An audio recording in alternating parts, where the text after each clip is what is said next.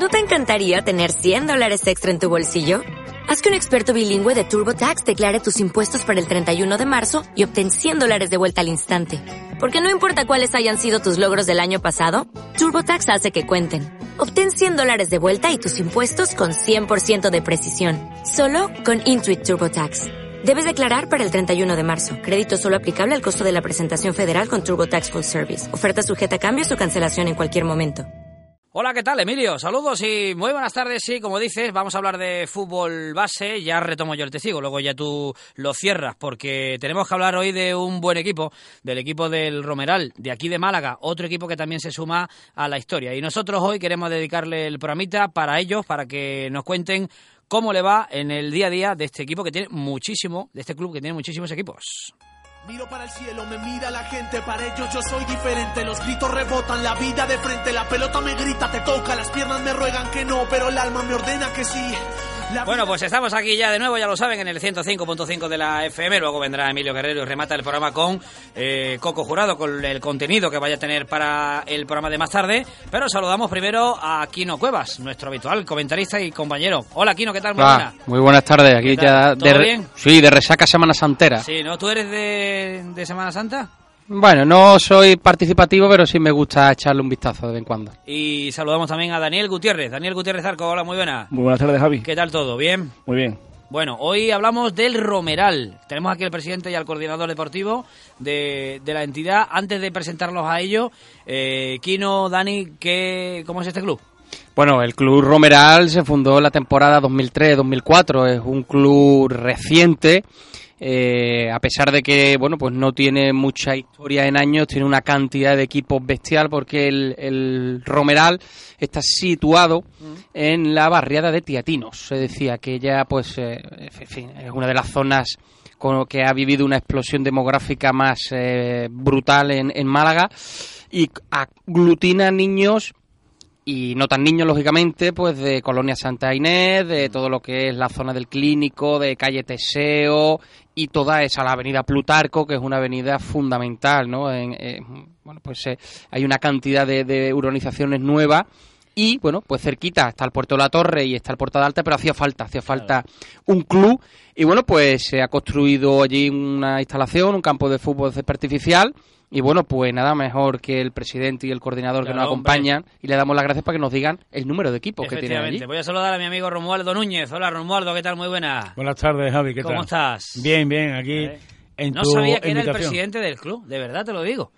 Nosotros hablamos en la semana, oye, vamos a qué club le toca esta semana, no sé qué, no sé cuánto. No sabía que Romualdo, a Romualdo lo, lo conozco yo de, de, otras cosas, no del como presidente del, del equipo, pero me, me, agrada que también tenga ese hobby, se puede decir, o no es hobby, o, re, o dedicación. Bueno, yo creo que más que hobby es una dedicación, pero bueno, también eh, cuando empezamos como hobby, ¿no? Ya eh, empiezo como socio fundador, uno de los fundadores del club, hasta llegar a ser presidente, ¿no? Bueno, pues estábamos ahí, parte, siempre he estado en la junta directiva, hasta hace ahora mismo dos años que soy el presidente, he estado siempre de vicepresidente, y bueno, he cogido las riendas del club y, y gracias a todos los componentes, que desde aquí se lo quiero agradecer a todos, bueno, pues estamos en la lucha de hacer un club grande. Además, de verdad, y saludamos también a Javier, eh, lo tengo yo por aquí, Meléndez, que es el coordinador deportivo y aparte también es el entrenador de la Living A. Hola Javier, ¿qué tal? Muy buena. Efectivamente, buenas tardes. Coordinador, de, coordinador deportivo de un club de base, en el fondo es bonito, porque tienes que coordinar a gente que quiere ser futbolista. Sí, es muy bonito y muy ilusionante.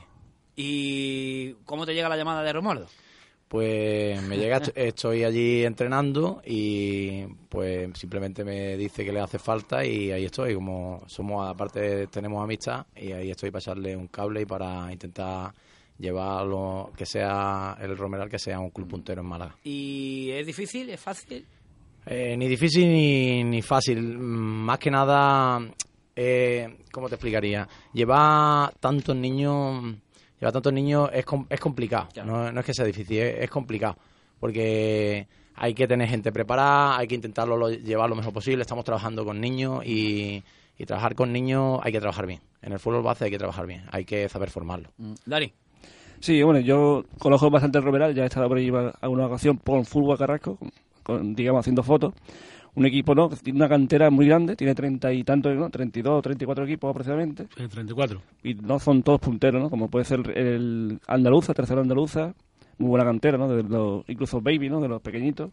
es decir, se dice, perdona Daniel, eh, se dice pronto 34, equipos, que hemos estado hablando porque hay mm, bastantes clubes en Málaga que están recortando equipos para ganar hora y poder alquilar el campo y bueno pues eh, eh, lucrarse económicamente no es decir esto es un es una realidad y hay que decirlo no los clubes alquilan eh, a los que ellos denominan peñas, que es eso, fútbol aficionado, va allí, pues se alquila el campo.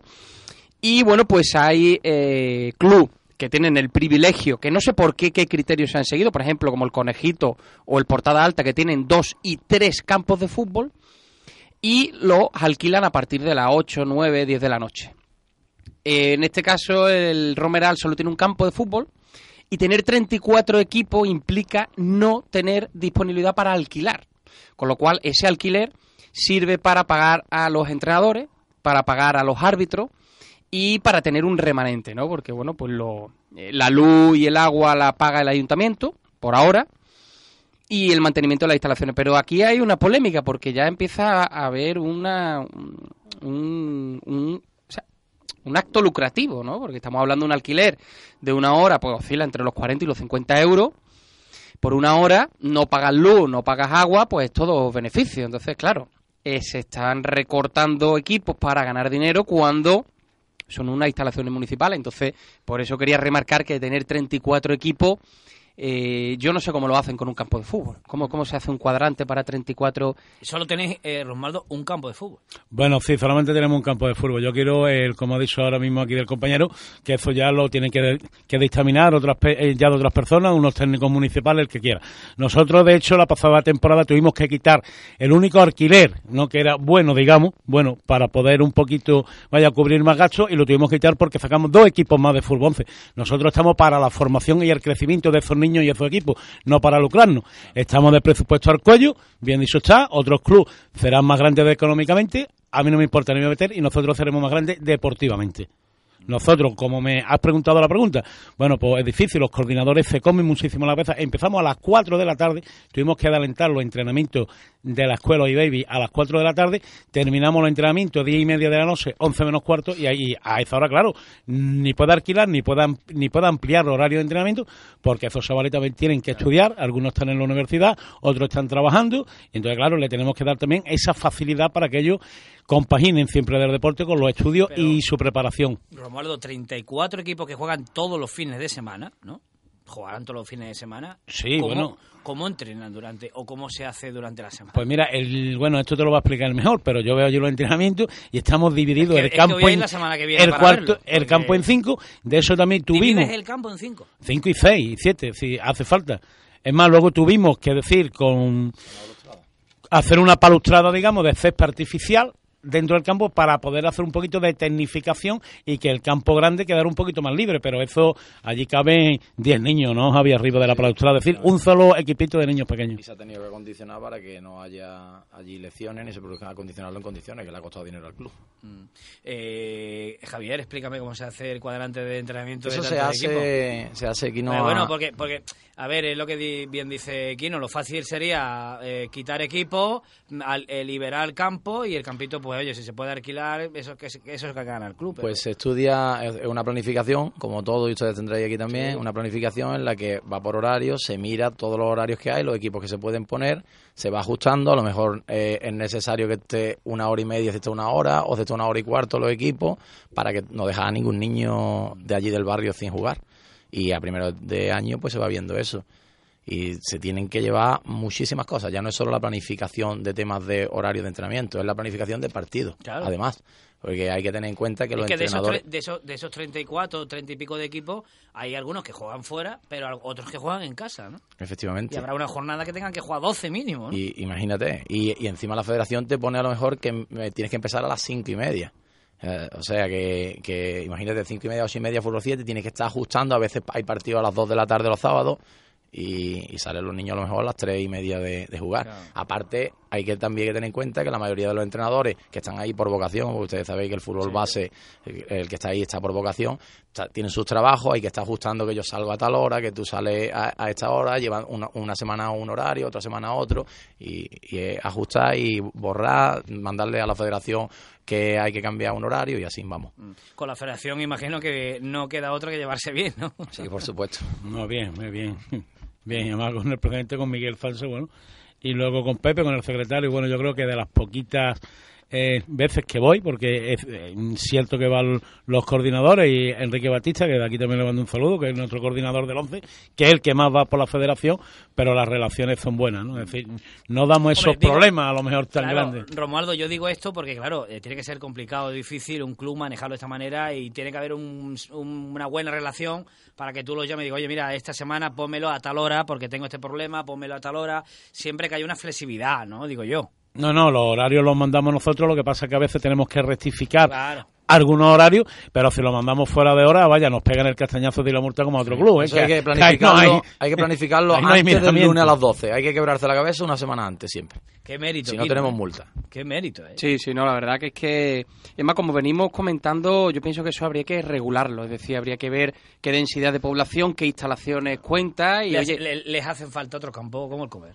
Claro, o que tengan menos equipos y que haya más equipos, por ejemplo, pues no sé, en el Portada Alta, que tiene tres campos de fútbol y está a una distancia considerable, ¿no? Pero eh, claro, aquí es lo que comenta Romualdo, que ellos apuestan por eh, tener... Eh, y a mí me parece bien.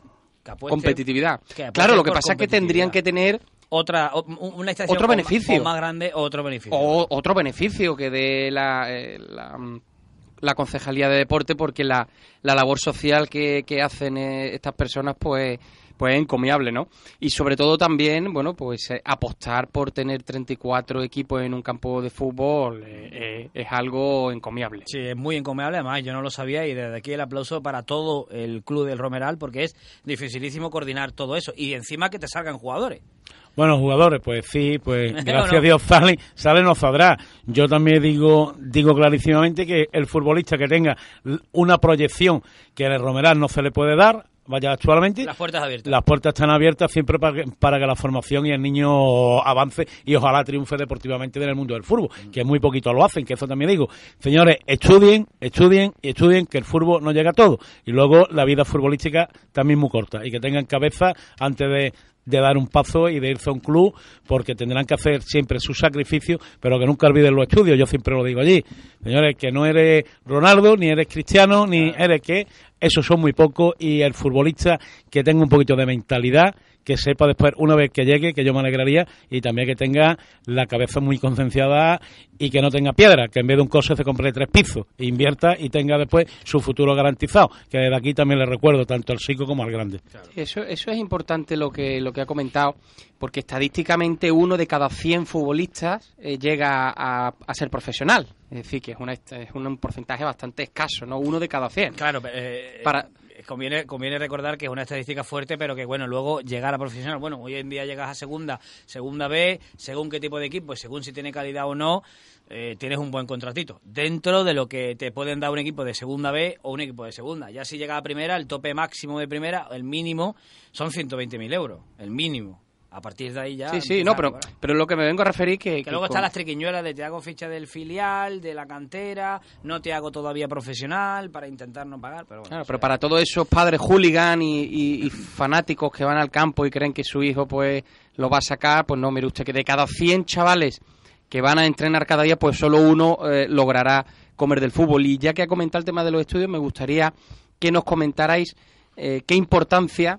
le da el club al tema de los estudios. Es decir, si el coordinador o el entrenador habla con los padres, los niños tienen que llevar las notas, qué tipo de, de reciprocidad en la comunicación hay con los padres y con los niños y bueno, si hay un castigo deportivo por un mal resultado académico, en fin, no sé, que nos contéis un poco cómo, ya que ha sacado el tema Romualdo. Te, te, voy a hablar yo como entrenador y también lo que le he ido diciendo como coordinador.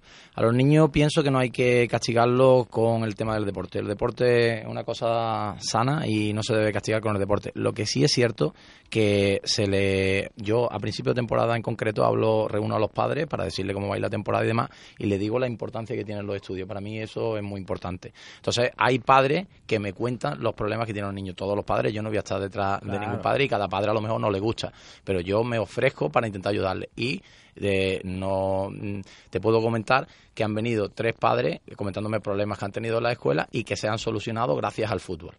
Por temas de distracción, temas de no estudiar y como a los niños eh, les gusta tanto el fútbol, le, acaba, acaban estudiando, acaban haciendo caso y además a, un entrenador lo acaban viendo como un ídolo. Y por eso tenemos que tener, tenemos que, los entrenadores debemos de ser gente formada y gente preparada, porque, mm, y con cabeza. Y el niño acaba viéndolo como un ídolo y acaba haciéndote caso. Hombre, eso, eso es importante lo que ha dicho eh, el tema del ídolo, porque el, se supone que el entrenador va a marcar el... futuro del niño. Claro. En la formación ya no solo deportiva, sino en la formación personal. Lo que tú le digas a un alevín, eso se le va a quedar más de lo que le diga el profesor de matemáticas. Seguro. Claro, es que lo que dicho y comprobado. Al niño que juega al fútbol, el fútbol le apasiona. Y, lo que le diga se supone que el entrenador es el que más sabe de fútbol, que es lo que más le gusta. Por eso es importante la figura del ídolo y por eso también es importante, cada vez va más, afortunadamente, el sacarse un título. O el básico, el nivel 1, o el nivel 2, ya el nivel 3, aquel que, ya quiera dedicarse no a, temas mayores, ¿no? Pero es importante y bueno, pues también me gustaría eh, a ver que, del presidente o el coordinador si... Eh, impone ese requisito a la hora de que bueno pues eh, alguien se quiera hacer cargo de, un equipo de allí del Romeral. Bueno, yo te voy a contestar. El, Romeral, aparte de no tener los presupuestos suficientes, invierte en la formación de los entrenadores. Pues Nosotros mandamos, mandamos todos los años, el primero al curso de monitor que lo he hecho ya de la parte nuestra, pues ya lo han hecho unos 30 monitores, que han ido pasando y después se han ido, es decir, ya no tenemos culpa nosotros. Y este año anterior hemos pagado la formación de 10 niveles 1. Entonces, claro, yo creo que estamos apostando también por esa formación. Nivel 2, bueno, ahora mismo los cursos son caros, no ha habido presupuesto, pero nosotros siempre estamos por la apuesta de seguir formando y, y tener al mejor cuidado con la titulación y que le enseñe a los niños lo que no deben de hacer.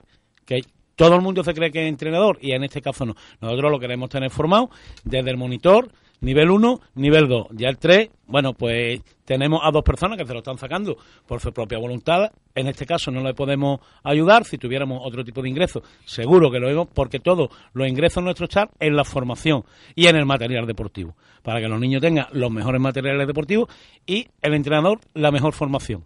Entonces yo creo que vamos en la buena línea, que nos recorta mucho el tema bueno, pues el tema del presupuesto, porque al no tener la subvención es la única, como han dicho antes, el agua, y que Dios quiera que dure muchos años, porque si no, los padres serían, en el caso de nuestro club, los que tengan que afrontar esos gastos. Entonces, claro, lo que tampoco se le puede apretar a un padre tanto, tanto. Es decir, intentamos, es decir, yo creo el año pasado no se subió ninguna cuota, ninguna, por el tema de la situación económica que había. Este año, mm, desgraciadamente, vamos a tener que subir algo y eso habrá que aprobarlo en una asamblea general y, los padres deben de ser conscientes del gasto y de la inversión que hace el club, porque siempre está en el material, en la formación de ellos, de nuestros hijos, ¿no? Y bueno, y estamos en esa línea, ¿no? Como mm. me has preguntado. Eh, yo tengo una pregunta, llegado este momento, llegado al, eh, al trabajo que tú haces, Romualdo como presidente, de marearte la cabeza con el euro arriba, euro abajo, y el trabajo que hace Javier y el resto de entrenadores, ¿cómo se saca esto adelante? Si no tienes ayuda Digo que, es de chapó lo que estás haciendo, porque sin, sin tener una ayuda directa de un particular, sin tener una ayuda directa de una subvención del ayuntamiento o de la concejalía de deporte, y sin unas cuotas que tú has dicho muy ajustadas, subiéndola un poquito ya para el año que viene, ¿Cómo se hace todo eso? Para que los niños vayan vestidos, tengan su ropa y vayan bien, vamos. el padre paga una, una cuota de inscripción y la, y la primera mensualidad. Desde ahí ya empezamos a trabajar con los gastos federativos, con los gastos de la mutua, con la FISA, claro, entonces... abono también. bueno, con la venta de abono, es decir, creo que el abono más barato que tenemos es decir, 20 euros, es decir, 20 euros puede disfrutar de todos los partidos, creo que es el club más barato, y, digo creo porque no me fijo en los demás, ¿no? Ponemos un precio simbólico. Luego, hay algunos patrocinadores muy pequeñitos, muy pequeñitos, que son, que, son amigos, ¿no? Sí, sí, son los amigos. Vaya, que nos ayuda, es decir, vamos a comer a su restaurante, bueno, y luego, bueno, pues entonces ellos colaboran con una parte muy muy insignificante para ellos a lo mejor, pero muy grande para nosotros. Claro. Entonces, claro, de ahí hay que estar ajustándolo todo. El presupuesto este año va en números rojos, sí. Entonces, voy a intentar y vamos a intentar entre toda la junta directiva y todos los entrenadores y todos los padres de acabar a cero, que es mi objetivo. Acabar a cero, sin deuda, para el próximo año hacer un presupuesto real. Gasto de autobuses, nosotros ponemos autobuses también a los equipos que tienen 35 kilómetros o los 40 de más de desplazamiento. ¿Por qué? Porque queremos que los niños vayan seguros. Claro.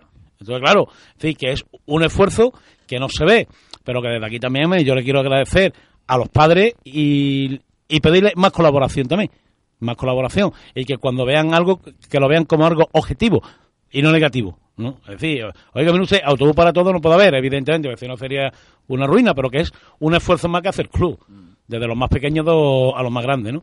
Y, y yo espero seguir en esa línea, de ahí que el club vaya creciendo y cuando llegue mi hora de marcharme o me lo pidan me iré también sin ningún tipo de problema. Eh, Dani, ¿querías algo? Sí, ¿cuál es el objetivo? ¿no? De, bueno, hay, son muchas categorías, pero ¿cuál es el objetivo del Romeral?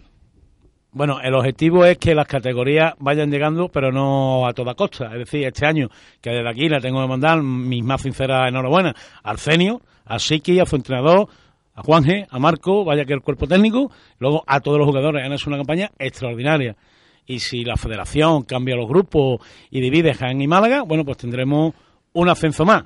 Juan G. Fernández, sí, técnico, sí, y amigo mío también. Vaya, y entonces luego tenemos al juvenil, al primer juvenil, está ahí también en la quema del ascenso, que va a segundo. Yo tengo totalmente toda la confianza en su entrenador, Jordi, allá Pedro Gorka, es decir, su cuerpo técnico también, y esos grandes chavales que están estudiando, sacrificados y luego jugando los partidos cada, cada fin de semana. Y desde aquí les recuerdo también al que me excuse que vamos a darnos de las huerquecitas antes de los partidos, que nos queda muy poco y hay que, y hay que seguir dando caña. Y luego, evidentemente, el infantil preferente, su entrenador junior, ese gran sé, esa gran persona que es, que lleva ya años con nosotros, pues ojalá y desde aquí un fuerte abrazo también por el pedazo de temporada y que si no se asciende, Junior, que va a coger el autonómico, pero que si no, pues enhorabuena también, aquí estaremos. Está a un paso, ¿no?, de subir, ¿no? Está a un paso, esta semana hay un partido importantísimo, que es uno más, porque para mí uno más, recibimos en Cazar Málaga, el Málaga va segundo a un punto nuestro, nosotros vamos líder de momento, y digo de momento, y yo cuando a mí me dicen de los ascensos, hasta que matemáticamente no esté el objetivo cumplido, nunca diré que ese equipo va a ascender jamás. Pues vamos a seguir en esta interesante conversación porque eh, evidentemente es muy interesante. Estamos hablando de fútbol base con los compañeros, con Kino, con Dani, porque claro, porque el Romeral es un club, pues eso, que, trabaja día a día, que, tiene esos números y que tiene pues esa forma de, trabajar que estamos hablando y que no y que nos gusta. Vamos con un mínimo alto del camino, vamos con publicidad y ahora volvemos. Estamos sintonizando la cadena Cope en el 105.5 de la FM. Llega a Málaga Italia Romántica. La Piccolissima Symphony Orquesta te trae los mejores temas románticos italianos de los años 60 y 70. El Mundo, La Bambola, Volare, Parole y muchos más. Lo mejor de los mejores artistas italianos en un espectáculo presentado por Carlos Ferrando. 12 de abril, Teatro Alameda, a las 5 y media y 8 de la tarde. Italia Romántica. Un espectáculo que los amantes de la mejor música italiana de todos los tiempos no se pueden perder. Entradas ya a la venta en puntos habituales. Dicen que lo más difícil al crear un coche es diseñar la emoción que sientes al conducirlo. Nuevo Honda Civic. Pruébalo y conecta tus emociones desde 15.500 euros, con plan PIBE incluido. En Málaga, Avenida de Velázquez, 319. Honda Cotri. The Power of Dreams. ¿Hay que reformar el portal y hacer una rampa? ¿Tienes que reformar y decorar el local para el nuevo negocio? ¿Quieres reformar el baño? En Procerta 96 te lo ponemos fácil. Desde la redacción del proyecto, los trámites administrativos, ejecución de obras, decoración, nuestro equipo de profesionales altamente cualificados, arquitecto, aparejadores, ingenieros, decoradores, te darán la garantía y el buen hacer que nos dan más de 40 años de experiencia en el sector. Pídenos presupuesto en el 952-313-950 o en procerta96.com. Caletaplaya.com. Disfruta de un ambiente diferente. Menús especiales para grupos, comuniones y celebraciones desde 20 euros. Ven a Caleta Playa en Paseo Marítimo Ruiz Picasso 23. Caletaplaya.com. Alejandro Sport, tu tienda de deporte. Ya tenemos todas las novedades de tus marcas preferidas: Adidas, Nike, Asics, Saucony, New Balance. Todo el material de primavera, nuevos colores y diseños en las mejores prendas y material deportivo. Alejandro Sport, calle Escultor Marín Higuero 11, Echeverría del Palo. Te ayudamos a triunfar. Alejandro Sport. Deportes. Cope Málaga. Estar informado. Pues aquí seguimos en esta interesante charla. Están sintonizando el 105.5 de la FM en Cope Málaga. Estamos con los amigos del Romeral. Está aquí eh, Javier Meléndez, está Romualdo Núñez y los habituales, Kino y, Dani. Pues hablando un poquito de eso, ¿no? De, de, tener 34 equipos, de llevar, de llevar 2.000 problemas y 2.000 satisfacciones, Romualdo. Las cosas como son. Hombre, yo cada vez que un equipo mío lo veo de crecer y a esos niños cuando entro por la puerta de, del campo, cuando me lo permite mi trabajo, antes o después, para mí es una gran satisfacción, lo mismo que todo el que está trabajando para el club. Y digo trabajando, aunque lo que pagamos realmente eh, no cubre ni los gastos de gasolina, a lo mejor habrá otros clubes Sí, que pero puedan Javier antes ha dicho una cosa que es verdad, que esto es por vocación. Claro. En estas categorías de fútbol base no se gana dinero. Se está para la satisfacción personal de decir, oye, ver a Samu Castellejo en el primer equipo del Málaga, decir, oye, pues Samu con 12 años o con 9, pues lo entrené yo y pasó por aquí y estuvo en el X equipo. Sí, Mortadelo, por ejemplo. Por ejemplo, y oye, eh, los del conejito con Samu. O sea, el día de mañana decir, oye, pues ese chaval ha estado aquí, ya está triunfando en primera. Claro, Javier, Esa esa, esa es la teoría, pero ahora hay, bueno, con, Claro, esta, a- con esta ley que quieren hacer, ahora el entrenador monitor que cobre 100 euros o 150 euros, pues van a tener que darlo de alta. Mm. Es decir, vamos a ver, oiga, es que no, es que esto es economía sumergida, es que está recibiendo una compensación económica, pero bueno, pero ¿hasta dónde vamos a llegar? Pues claro, ahora, ¿cómo, ¿quién va a pagar eso? O sea, ahora el club tiene que pagar, que, que bueno, que hay una, un movimiento de huelga y demás, porque bueno, eh, como tú bien dices, un entrenador es porque le gusta y para estar ahí, pero oye, para cobrar 100 o 150 euros hay que darlo de alta y en fin. Y a lo mejor son estudiantes que tienen beca y si lo das de alta pues ya pierde la beca, es decir, que es un tema cuanto menos mm, delicado, que nosotros, como tú bien dices, lo vemos como algo pues anecdótico, simbólico, pero para las altas esferas quieren recaudar a toda costa, ¿eh? Y puede hacerle mucho daño al fútbol, ¿eh? Sí, sí, totalmente, Romaldo. Es- Bueno, yo ya lo hablé en, en varios programas cuando salió todo hecho a la luz. Nosotros actualmente están todos los entrenadores, monitores, están todos con el contrato de voluntariado en el cual se les refleja la cantidad que está cobrando. Bueno, vaya cobrando, que le estamos dando una gratificación, Una porque si a mí me dicen que 85 euros lo tengo que dar de alta, puede. que baje Dios y lo vea. Nosotros nos movemos entre los 65, los 135 y solamente hay una persona que gana 200 euros. Una. Es decir, que fue un sordo, eso no es ni gratificación. Eso es como decirle, oye, toma, págate algo de la gasolina. Y además es muy curioso porque eh, que tuvimos un- aquí el anterior programa de los árbitros, a los árbitros no le quieren meter mano. Y hay árbitros, yo he estado arbitrando, y hay árbitros que pueden ganar sus 300, 400 euros al mes arbitrando y demás, ¿no? En función de la categoría y de los partidos que arbitre. Es decir, que ganan muchísimo más dinero que, que un entrenador de una Levín o de un infantil, pero a los árbitros no... No se les toca. No. Oye, eh, Bueno, y luego es el, el que está más desprotegido, ¿eh? El árbitro, ¿eh? ¿Por qué? Porque aunque cobre, no tiene seguro social, no tiene mutua, no tiene nada. Es decir, que si ese árbitro tiene un accidente en el transcurso desde su casa a un campo de fútbol, ¿quién le paga esa baja? Nadie. Nadie, nadie, están totalmente... o si le pasa algo en el campo. O se le pasa algo en el campo. Que puede Es ser. decir, está siete partidos sin pitar, siete partidos que no cobra. Claro. Eh, ¿Tenías acuerdo con otros clubes? ¿Tenías acuerdo con otros clubes de intercambio, de jugadores o algo? No, la verdad es que no. no. Yo, yo siempre digo que la buena relación existe, Tiene que haber pero que relación. si se va un niño, yo es que creo que no mete, porque si un niño de mi club se va, pues no voy a nombrar a ninguno para que ni- nadie diga nada o nadie se ofenda, yo le firmo la baja. Bueno, el niño se quiere ir y el niño se va donde más contento o más contento cree el padre que va a estar el niño, que también se equivocan. Sí, Pues la- son los padres. La ficha sería, ¿no? La Darle ficha, la ficha. es, decir, es decir, son los padres, en este caso, los que se creen que los niños son y tal, y a lo mejor lo cambian de aire obligado y luego se equivocan. Lo mismo que de otro club han venido y yo creo que a lo mejor también se, ha- se han podido equivocar. No voy a hablar siempre al 100% de Romeral ni el trabajo que estamos haciendo, pero yo creo que hay niños que se han equivocado y luego lo han reconocido y han vuelto. Javier, ¿habéis tenido casos, por ejemplo, de chavales de ese tipo que se han querido ir? Oye, mira, Javier, que me tengo que ir, que quiero este club. no sé Siempre qué. en y una luego te las has encontrado tres meses después. Que y- vuelven. Que vuelven. Que vuelven, que no la ha ido como esperaba o como el padre esperaba, como dice el presidente. Que no es el primer caso, que, el, que ha ido el niño más por el padre que por el niño. Sí, lo- y lo peor también es que entrenan a espaldas del club también. Yo he visto varios casos ya por aquí. Sí, suele dar, en el fútbol base eso se da, Sí. efectivamente. Eh, el gran problema del fútbol base es el entorno familiar padre-madre del futbolista. Sí. Ese es el principal Yo- problema que yo le veo al fútbol base. Yo antes comentó algo... Yo los tengo bautizados como los padres pantojos. Sí, Que, es quieren- que... que se creen que el niño, con seis años, porque le ha pegado la pata a un balón en la playa, se cree que ya va a ser un gran futbolista. Allí te llegan con cinco años. Esta tarde había un caso con cuatro años y, y me ha dicho, no, es que no va el niño, lo veo yo jugar en el parque y el niño... y ya hace años tiene, ¿no? ilusiones. eh, sí, cuatro años. hoy. Ha habido un caso que se ha llegado, lo, lo hemos puesto en, en lista de espera para en mayo ver los niños que vamos a tener y demás con esa edad. Y, y ya te está diciendo que parece tú lo escuchas hablar de ese padre y el padre se cree que tiene ya Messi. Y consciente que tienen, que tienen sus representantes, ¿eh? no vamos a olvidarlo sí, ¿eh? sí. también. Con siete años. Siete años, sí, sí, ya tienen sus representantes. Es decir, que la mentalidad de algunos padres, porque esa culpa es del padre. El fútbol base, por desgracia, está El así. fútbol ¿eh? base ya está funcionando así de esa manera. Y luego está la lacra, que yo llamo la lacra, que está detrás, de hecho, que sí pueden ganar dinero y están perjudicando al fútbol base también muchísimo, muchísimo, muchísimo. Que ¿eh? son los representantes. Son los representantes y los padres. Sí, ya, por ejemplo, Yo creo que más que los representantes, más que el representante es el padre. Ah, claro, el padre, Porque el padre. padre es el que permite que el representante entre en la vida. Si no, no entra. O sea, yo creo que al niño hay que dejarlo jugar. Al niño hay que dejarlo jugar. Mira, yo tuve un caso y hablo de los representantes porque me vinieron los padres, mi niño es muy bueno, tal, tal. Sí, pero es que el niño no puede pagar. Y digo que te lo pague el representante.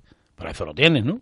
Pues si no puede pagar cuota, aquí es como todo. Si tú no quieres, que lo pague el representante. Y si no te lo lleves al club donde te diga el representante. Si te ha dicho aquí, aquí va a pagar como nomás, vaya. Sí, bueno, el caso de la agencia por Málaga tiene muchos jugadores desde baby, benjamines, ¿no? de edades muy tempranas. Aun- Aunque bueno, yo lo veo muy muy temprano para coger el niño, pero bueno, si hay niños con calidad, como puede ser Izal Merino, uno de ellos que está en el Málaga ahora mismo, pero bueno, hay casos esporádicos, se puede decir. ¿no? Es que evi- evidentemente eh, es así. El padre, la madre, el hermano, el tío, el sobrino, se cree que el niño es titular en un equipo que juega bien y ya levanta la pasión, vamos, una pasión tremenda. Y ese es el problema. Sí, Luego- hay que dejarlo, ¿no? hay que hay que dejarlo. dejarlo. Hay que Claro. dejarlo que, no sé Javier qué En la pensará, pero- Claro, eh, eh, vaya, completamente de acuerdo con ustedes. La trayectoria de un niño futbolista puede pasar 20.000 cosas. Y por cada edad, a lo mejor hay un niño que en fútbol 7 destaca ¿Cuántas mucho. veces se ha dado en el fútbol de que el día de mañana has visto tú a un chaval con 20, 25, 30 años y dices, ese, ese si hubiese querido, hubiese llegado a, a- a no sé dónde? Pero Se ha dado muchísimos, Muchísimos casos, casos. Muchísimos casos. Yo estuve en la selección de Málaga cuando era alevín infantil y yo no, no he conocido y eh, tenía compañeros que eran buenísimos. buenísimo Y yo de no, no ha llegado ninguno. Claro, es que no, no solo influye la técnica individual. Yo siempre recordaré que, que eh, Xavi Hernández, el jugador del Barcelona, siempre decía, eh, hay un jugador que es mucho mejor que yo, mucho mejor que Iniesta, que es Marc Rosas, y, no, no ha triunfado. O sea, estuvo en Escocia, bueno, come del fútbol, ¿no? Pero es decir, no, ese estuvo en la masía con él. Y dice, ese jugador es mejor que yo y mejor que Iniesta, es, es espectacular. Y no llegó, hasta bueno, no llegó a lo que es la, la No llegó a la élite, élite, no llegó a la eh, élite. de una liga como la española o italiana, inglesa, ¿no? Estuvo en Escocia y, en fin, ya no sé por dónde por dónde anda, ¿no? Eso eso eso está clarísimo, hay muchas cosas. Yo a mí me gustaría preguntarle a- también a Javier y, y, a- y al presidente, porque el, el tema del resultadismo, ¿no? También está muy muy en boga y, y en cada muchas veces eh, es inevitable pues poner la tabla de clasificación eh, en los vestuarios y los chavales van y miran y demás, pero yo pienso que el, el futuro o el medio plazo es poner una planificación deportiva, es decir, a qué edad y a qué equipo, qué es lo que hay que aprender. Es decir, una Levin, pues usted tiene que aprender a este concepto técnico-táctico y tiene que aprender a mm, controlar el balón con las dos piernas. En infantil tiene que aprender a... Es decir, más que una un clasificación, una planificación, Una un objetivo. Eso tiene que ser una prolongación del colegio. Efectivamente, al niño se le debe de educar en valores sobre todo. ¿eh? Al, al niño se le debe educar en valores que estamos faltos en el fútbol base, por lo menos en mi, en consideración. Eh, y aparte ya, ya de eso, es que mm, a un niño el resultado es que en el Romeral, eso te aseguro que no está por delante. Aquí está el presidente, te lo puedo decir, te lo dirá ahora, que yo, desde que me hice cargo de la coordinación, y antes también lo era, y yo eh, estoy con eso, vaya, ido entrenador por entrenador diciendo que deben de jugar todos los niños, el niño tiene derecho a jugar, eso tiene que quedar claro, el niño tiene que, que tiene que jugar, no puede ser, yo he estado jugando, eh, estuve el año pasado en primera Benjamín y os puedo asegurar que hay equipos que hay niños que no sacan. Esto, esto es muy fuerte, pero esto es así. Si vais a ver al fútbol base, que no sacan. Y tú ves a los niños allí tirándole al entrenador de, del pantalón o de la solapa de la chaqueta y, y nada, y como nada, y al final del partido le echa el brazo encima y ya está. Y yo he sentido vergüenza ajena de ver eso. Y yo prefiero, Pero vaya, porque se prefiere, por ejemplo, ese entrenador preferirá la victoria. ganar 10-1 y por ejemplo, hemos perdido 0-5, nos han metido 5, nos han metido 7, pero tienen la satisfacción personal de que tu equipo ha jugado, ha jugado todo y los niños están aprendiendo, lejos de ganar por goleada. Por supuesto, eso, eso es primordial y debe de ser así en el fútbol base. Y el que no está equivocado, aquí no estamos jugando ninguna Champions, se está formando jugadores. Y hay jugadores que sorprendentemente de un año a, no- de un año a otro, yo me llevo satisfa- esa satisfacción, los ves cambiar enormemente. Esta semana hemos ganado por primera vez el Alevinga, ha ganado un torneo, el, el, torneo de Santa Cat dom- 2015, lo ha organizado el Atlético Estación, hemos participado, y ver la cara de ilusión de los niños, que luego la enseñaré aparte en el móvil, Mm. eso no tiene precio, eso no tiene precio, la cara de ilusión de esos niños y la cara de esos padres, eso no tiene precio, y eso es lo que debemos de buscar, si no estamos equivocados, la Champions está lejos, esto es un hobby, y tenemos que formar, y como he dicho antes, estar preparados, y trabajando bien se llegará lejos, y podremos ser un club puntero. Hombre, yo anteriormente he dicho que los resultados y las categorías llegan con la formación, claro, la formación desde abajo. Es que yo no entiendo otra Ahora- cosa en el fútbol base. ahora y que- llevamos haciendo programas todo el año. Ahora y, que- y en cada entrevista es que prefiero la formación, el niño que llega, que va convocado, que tal. Una formación a, a que mi equipo vaya líder, ¿vale? Sí, va líder, muy bien. Y están jugando todo, y están jugando todo. Tiene tu equipo base y luego tiene gente que deja fuera y eso es un problema. Sí, pero Javi, perdona, pero Javi, eh, es que no sé cuánto has sentado tú aquí, entrenador y presidente, pero yo que he estado en un curso de entrenadores nivel 1, nivel 2 y ahora nivel 3, te puedo asegurar que todo el mundo te dice allí que muy bien, pero en los campos no lo hacen. Te lo puedo asegurar. Aquí, aquí a lo mejor, yo- Aquí yo, te aseguro que tú vas a ver al Romera. Aquí algún- alguno ha vendido la burra Exactamente. y hay otros que no, que han dicho sincero, yo prefiero enseñar, entrenar y demás. Y hay otros que eh, lo primero que te dicen por delante es que mi equipo va al segundo. Es más, yo he tenido discusiones con padres. Ha Es más, yo he tenido discusiones con padres de mi propio equipo porque hijos son buenos efectivamente yo lo sé que son buenos. So- yo no considero a esta edad bueno y malo, más hábiles y menos hábiles. Cuidado, que te puede sorprender un niño, que lo veo cambiar. Y el que está aquí lleva mucho tiempo lo ve. Indiscutiblemente hay niños que se le ve madera desde chico, pero hay niños que te pueden sorprender. Ya te digo, yo este año he tenido un caso de un niño que me ha sorprendido muchísimo. Y si yo no llego a apostar por ese niño, yo voy a poner al otro que era más hábil en ese momento el año pasado, ese niño a lo menos no despunta. Entonces, pues esa satisfacción me la llevo yo. Es por eso estoy aquí, porque por, e- por esa vocación y esa ilu- ilusión que te he comentado antes, al principio. Y luego también, por supuesto, no podemos nunca olvidar tampoco que el niño necesita competir también. Eso está claro. El niño, el niño tiene que aprender a ganar también, pero por méritos propios, por la formación que ha tenido, que también le va a valer el día de mañana en su futuro y en su vida diaria. ¿eh? Es decir, porque eh, es decir, formación por formación, pero llegamos a un momento también que hay que competir y que el niño tenga ahora principalmente sus valores. Si se pierde, se pierde y si se gana, se gana, pero no a toda costa. Siempre lo he dicho. Con la formación, la educación y enseñándole a los valores. Yo he salido muy contento de ver un pedazo de partido y hemos perdido y he dicho, enhorabuena, chavales, es que lo hemos dado todo y estamos quedado más el padre que el niño. Eso es tremendo, ¿eh?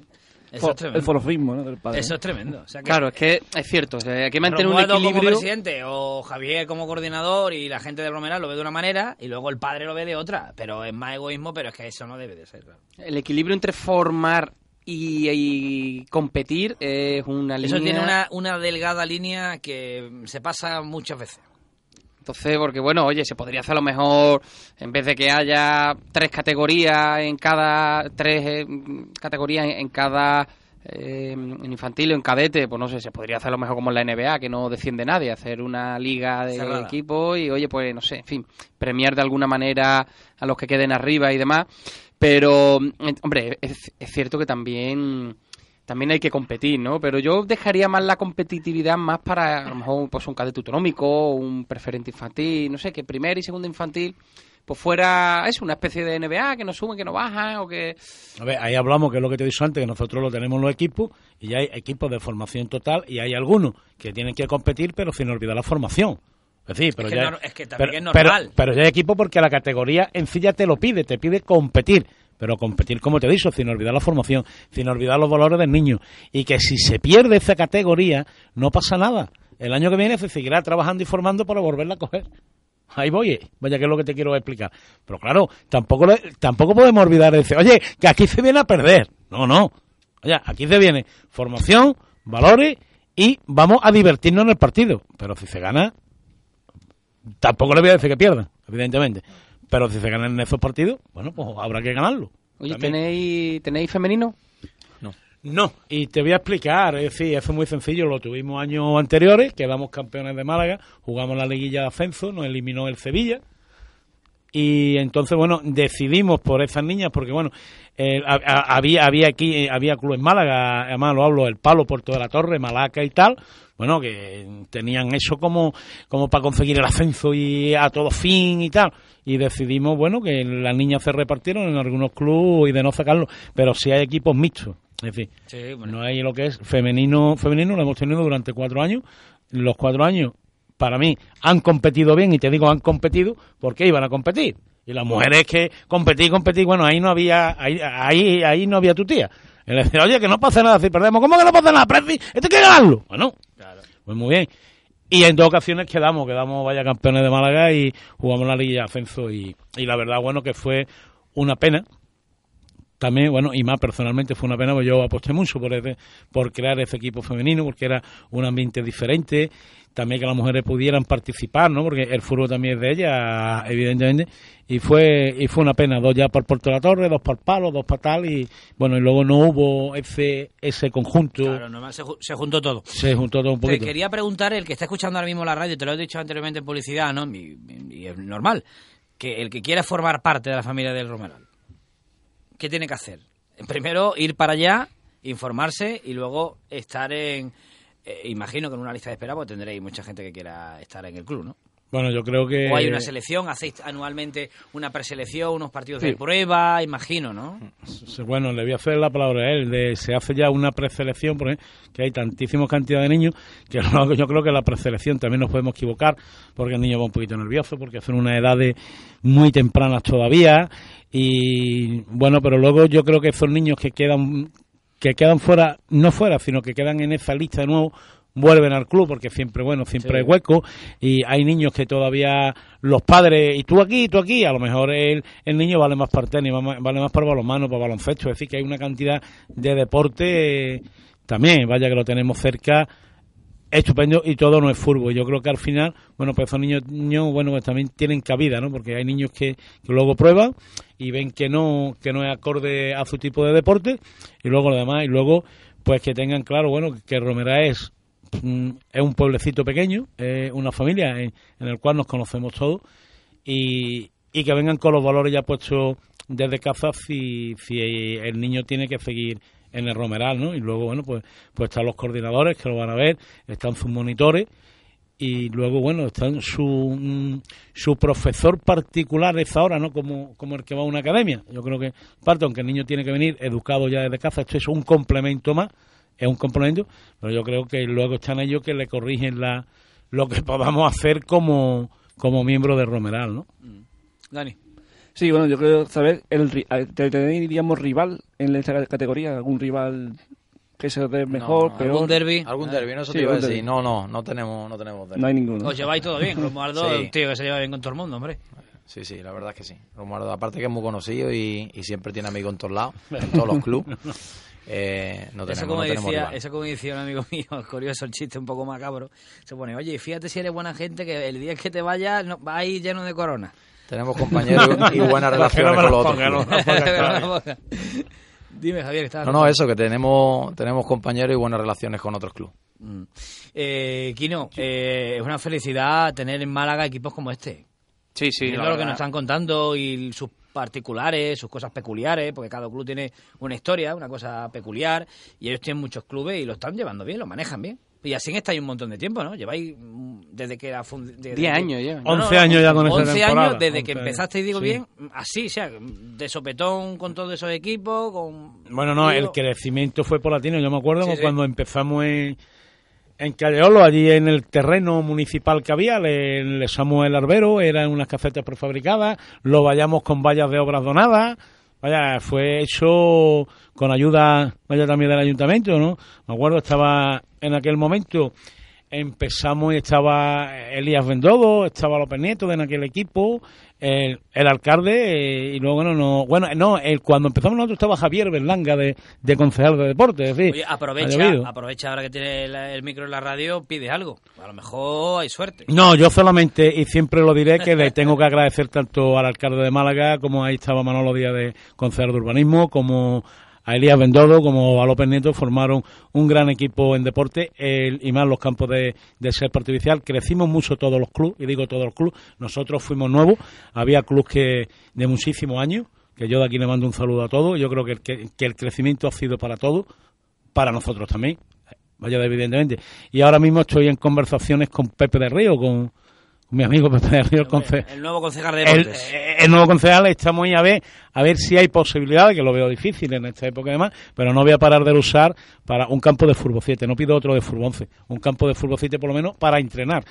Para los, para los entrenamientos y poder un poquito ¿Tenéis hueco allí? aliviar. ¿Tenéis, tenéis sitio? Bueno, hay un huequecito cerca. Cerca. Bueno, evidentemente el más cerca era, pero cuando ya lo pedimos, eh, estaba ya cedido a la Junta de Andalucía para el centro de salud, que eso, claro, como presidente de la Asociación de Vecinos, vaya que soy también, pues me parecía interesantísimo. El centro de salud, el centro de salud. Claro. El colegio, el colegio, instituto es instituto.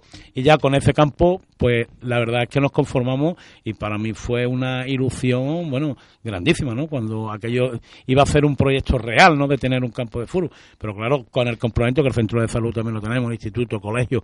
Es decir, una avenida Plutarco que aquello también costó años que no la arreglaran, pero la verdad que, bueno, que todo va en una lucha, vaya, ya te digo, transmitente. Y desde aquí, bueno, pues le digo a Pepe Río y, bueno, que vamos a seguir con las negociaciones del tema de- del campo de fútbol para entrenamiento. Y, eso, y con eso ya sería un poco, un poco la guinda, ¿no? Dice, oye, mira, pues ya con eso ya... Hombre, Yo creo ya que, que eso sería para retirarme, ¿no? Es decir, me voy a ir por la puerta grande. Me voy por la puerta grande, ¿no, Kino? Sí, sí, eso está claro. Yo de todos modos me gustaría un poco eh, eh, preguntar eh, el significado del senior. Me explico. Eh, hemos estado hablando de formación, hablamos de que hay 34 equipos, hablamos de que lo que queremos es da- que los chavales estén eh, fuera de la calle. Y ahora el senior, el senior, ¿es para mm, un poco la joya de la corona? para que haya fútbol de hombre, por así decir, para que los chavales cuando cumplen 18 tengan otra salida, porque eh, yo realmente no le veo, mm, a lo mejor me estoy equivocando, ¿eh? pero no le veo eh, del todo sentido si, si tenéis tanta aglomeración y tantos chavales, ¿para qué un senior? Ni en la joya de la corona, ni el fútbol para hombres. Es porque hay juveniles que han estado toda la vida en el club, toda la vida, y no lo voy a dejar fuera del club. Porque el senior lo tuve retirado durante tres años. Tres años, no hay senior. Pero es que cuando llegan una edad de chavales que la has criado tú, que han vivido allí, que es su segunda casa, por no decir la primera, porque a lo mejor están más ahora allí, le tienes que dar cabida. Y voy a seguir apostando por ello. Si fuera que todo el mundo es de la calle, no, lo hubiera quitado. Vaya que era mi idea, está todo el mundo ya fuera, aquí vaya todavía, pero a esos chavales siguen con ilusión de jugar al fútbol. Claro, porque después del senior, el que viene después de atrás El juvenil, es el juvenil. claro. Hay muchos juveniles que terminan y no han tenido acomodo en otros equipos, ¿no? Claro, es más, yo pedí a la ese- federación, yo pedí a la federación hasta la sub-22, de 18 a 22 añitos, 23, ya no pido más. Pero esos chavales, hay que dar- eso no es ni joya de la corona ni el fútbol para es que ellos sigan participando y sigan en el club Romeral. Aparte tienen horarios de entrenamiento que, que no se podría aprovechar solo lo que hacen algunos clubes, alquilando campo. Eso a horario de 8 o 9 de la noche que empiezan a entrenar, 8 y media, 9 de la noche, meter a un niño a lo mejor con 15, 16 años, se, se puede hacer, claro que sí, pero y a lo mejor habrá clubes que, que lo hacen, pero también tienen sus estudios, tienen sus cosas. Si yo quito el senior, te garantizo 5.000 euros en alquileres, pero no lo voy a quitar. Y, bueno, y hay varios clubes, ¿no? El 26 de febrero tiene división de honor, pero no tiene el senior que le falta, ¿no? Bueno, y no solo ese, sino varios equipos más. A mí me parece una muy buena postura. Porque hay chavales que tendrán... No, se- no, se- no, Se, yo- te irán mucho, pero hay otros que... oye, Yo garantizo aquí, yo quito al senior 5.000 euros más de ingreso, pero no lo voy a quitar. Es que ellos tienen que tener haya cabida. Y de hecho, juveniles ya, ju- juveniles que terminan y juveniles de segundo añito que siguen el año, ya han jugado con ese senior. Ya han disfrutado de ese equipo también. Le ha ayudado a quedar segundo también un poquito. Que digo segundo como que hubiera dicho cuarto quinto. Pero bueno, a- a- Sí, está claro, pero por ejemplo también hay una liga de peñas. O sea, también se puede apuntar una peñita o se puede sacar una peña en el, en el club. Oye, que yo no tengo nada en contra de los seniors, pero hombre, aparte de esos 5.000 euros, pues tener ahí un hueco un hueco libre, no, por ejemplo, sacar una, una peñita y, oye, que ellos se paguen su... Porque también el senior es el que más paga de arbitraje también, es decir, y de desplazamiento, un coste importante para el club. En el Romeral el senior paga lo mismo que, es decir, paga más que un juvenil y que un infantil y que, y que un alevín. el senior también paga más cuotas de inscripción. Pues prácticamente, nosotros hemos aportado a ellos, pero el presupuesto está para que al club le hubiera costado lo mínimo el senior y sin embargo los chavales pues lo han pagado todo, sí, sus cuotas lo han pagado. Sí, y yo puedo, de- puedo decir, y está abiertamente en la oficina, que es el jugador que más paga por jugar al fútbol. Es decir, que si me costara, es que los 5.000 euros no te digo que me cueste, que si yo lo quitara lo tuviera de ingreso alquilando. Sí, No. sí, se dejan de ganar. Pero no quiero alquilar. No quiero alquilar. Es decir, no quiero alquilar quitando esos niños ahora con, vaya, como estás diciendo, una peñita que juegue los sábados y, o los domingos y los tiene tirados en la calle de botellón, de porrito, de fumeteo. ¿Dónde los tiene? Allí están tres veces entrenando a la semana. ¿eh? Y jugando un día más son cuatro. ¿Cuántos niños tenéis? 534. No tiene Bestialidad, ¿no? 534. 534. Y ha habido baja y alta. ¿Puede ser el equipo, eh, el club que más jugadores?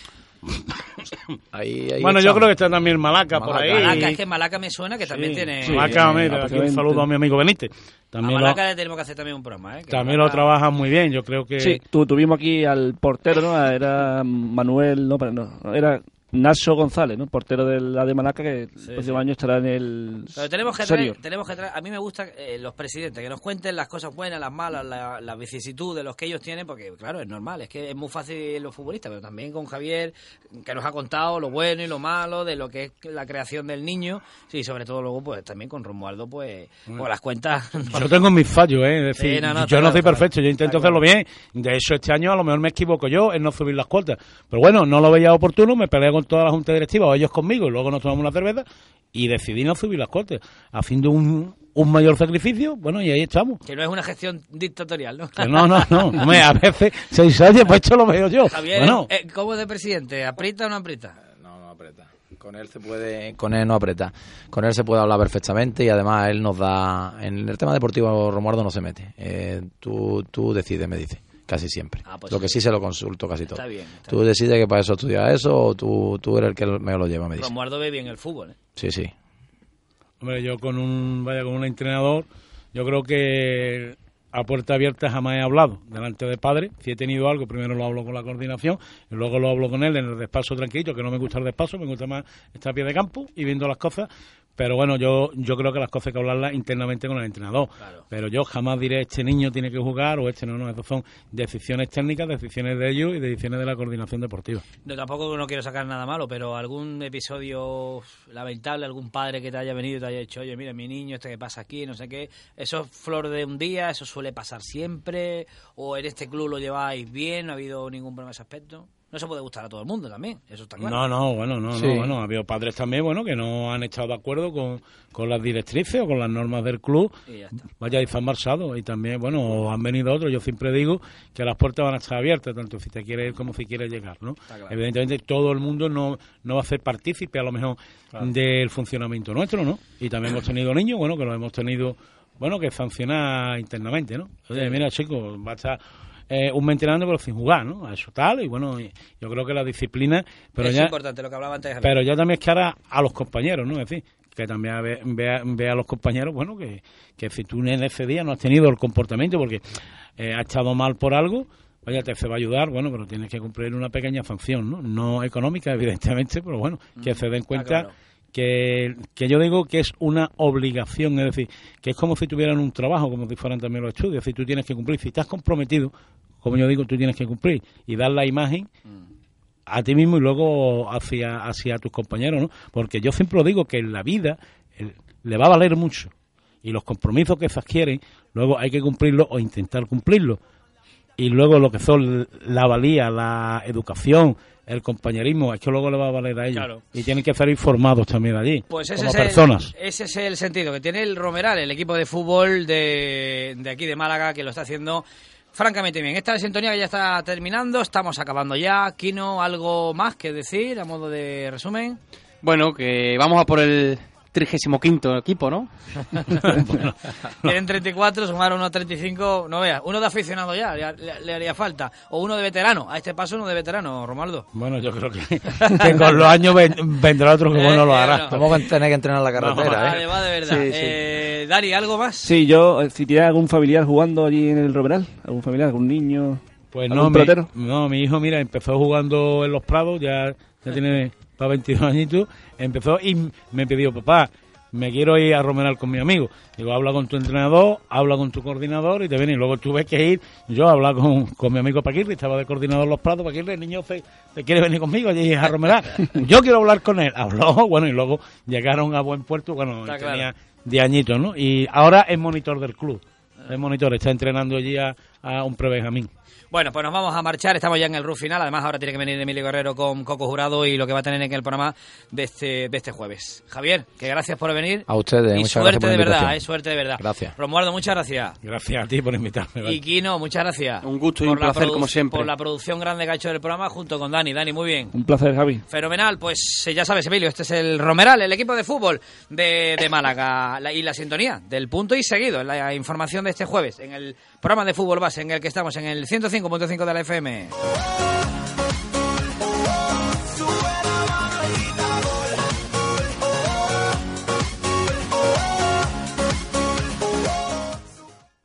Como nuevo cliente de Western Union, puedes disfrutar de una tarifa de envío de 0 dólares en tu primera transferencia internacional de dinero en línea. Envía dinero a los tuyos en casa de manera rápida, fácil y conveniente. Visita westernunion.com o descarga nuestra app hoy mismo y tu primera tarifa de envío corre por nuestra cuenta. Aplican ganancias por cambio de moneda. No disponible para tarjetas de crédito y envíos a Cuba. Servicios proporcionados por Western Union Financial Services Inc. NMLS 906983 o Western Union International Services LLS NMLS 906985.